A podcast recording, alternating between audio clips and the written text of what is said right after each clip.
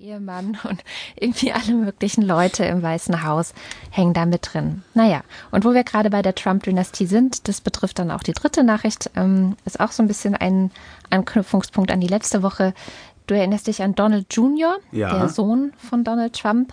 Und der ist ja ein bisschen in die Bredouille geraten. Es gibt jetzt, soweit ich weiß, noch nichts Neues in Bezug auf die ähm, Ermittlungen in diese Richtung, also was das FBI jetzt macht oder so.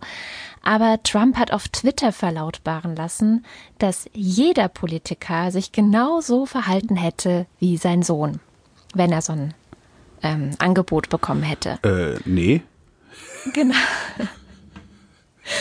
Tatsächlich ähm, ein sehr schönes Stück in der Washington Post darüber, dass Al Gore 2000, also vor 17 Jahren, in der Kampagne gegen George W. Bush genau das nämlich nicht gemacht hat. Ah, ihm ja, wurden, sehr schön. ihm wurden auch äh, aus irgendeiner ominösen Quelle äh, Informationen über George W. Bush angeboten, oder nicht ihm, sondern seinem Wahlkampfteam. Ähm, und das Wahlkampfteam hat dann entschieden, dass das halt eine total heiße Kartoffel ist. Und sie hatten auch sofort Schiss, was dann passieren könnte, wenn jemand rauskriegt, dass sie diese heiße Kartoffel in der Hand haben und haben die einfach sofort rübergeschmissen zum FBI. Ja. Das so. So, so macht man das dann wahrscheinlich seriöserweise. Genau.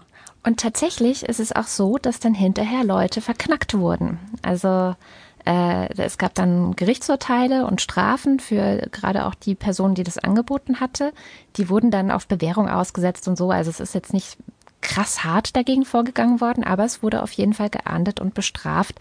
Und das war dann auch die, das Ende des Artikels in der Washington Post, der meinte, naja, mal gucken, wie es 17 Jahre später so um die Gerichte in den USA aussieht und ob es diesmal auch zu solchen Verurteilen, Verurte Verurteilungen kommen kann.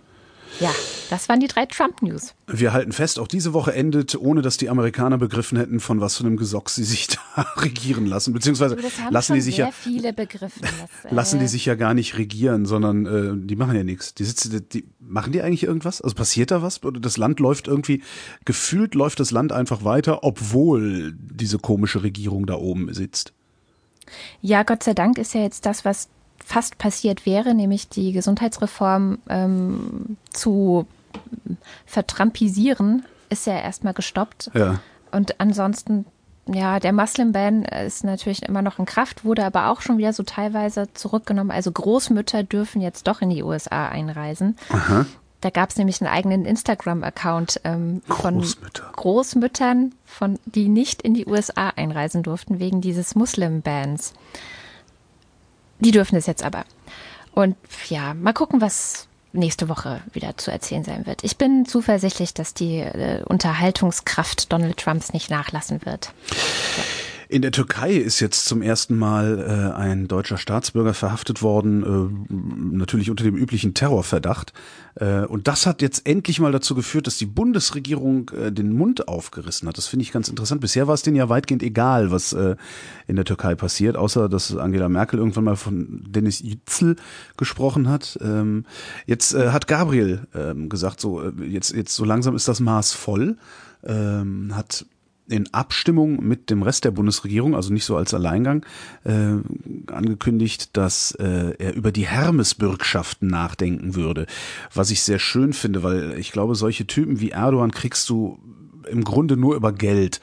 Ähm, und Hermesbürgschaften sind Kreditausfallversicherungen für Investoren im Ausland. Also wenn, wenn du im Ausland jetzt irgendwie eine keine Ahnung, Podcastfabrik äh, in der Türkei bauen wollen würdest, das kostet halt 5 Millionen Euro, kannst du äh, zur Bundesregierung gehen. Ich glaube, es regelt sogar die Kreditanstalt für Wiederaufbau, aber da mag man mich nicht festnageln.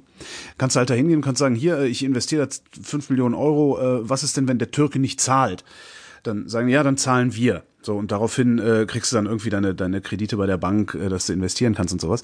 Und darüber will Gabriel nachdenken. Das ist mit Sicherheit wieder einer dieser, hm, dieser diplomatischen Begriffe, also wo, wo dann so verschiedene Eskalationsstufen hast. Ne? Also Gabriel denkt nach, Gabriel stellt in Frage. Also vermutlich ist das so die Mhm. Gabriel erste. droht. Droht, genau. Vermutlich ist das, äh, Vorletzte. ist das so eine dieser, eine, eine der Eskalationsstufen, die man dann in Pressemitteilungen oder sowas benutzt. Aber ich finde das sehr, sehr gut, ähm, weil äh, am Ende kriegst du, am Ende kriegst du die Türkei vielleicht dadurch, dass ihnen sehr viel Geld durch die Lappen geht. Wobei die Frage ist, ob es das tut. Ne? Das ist ja immer noch.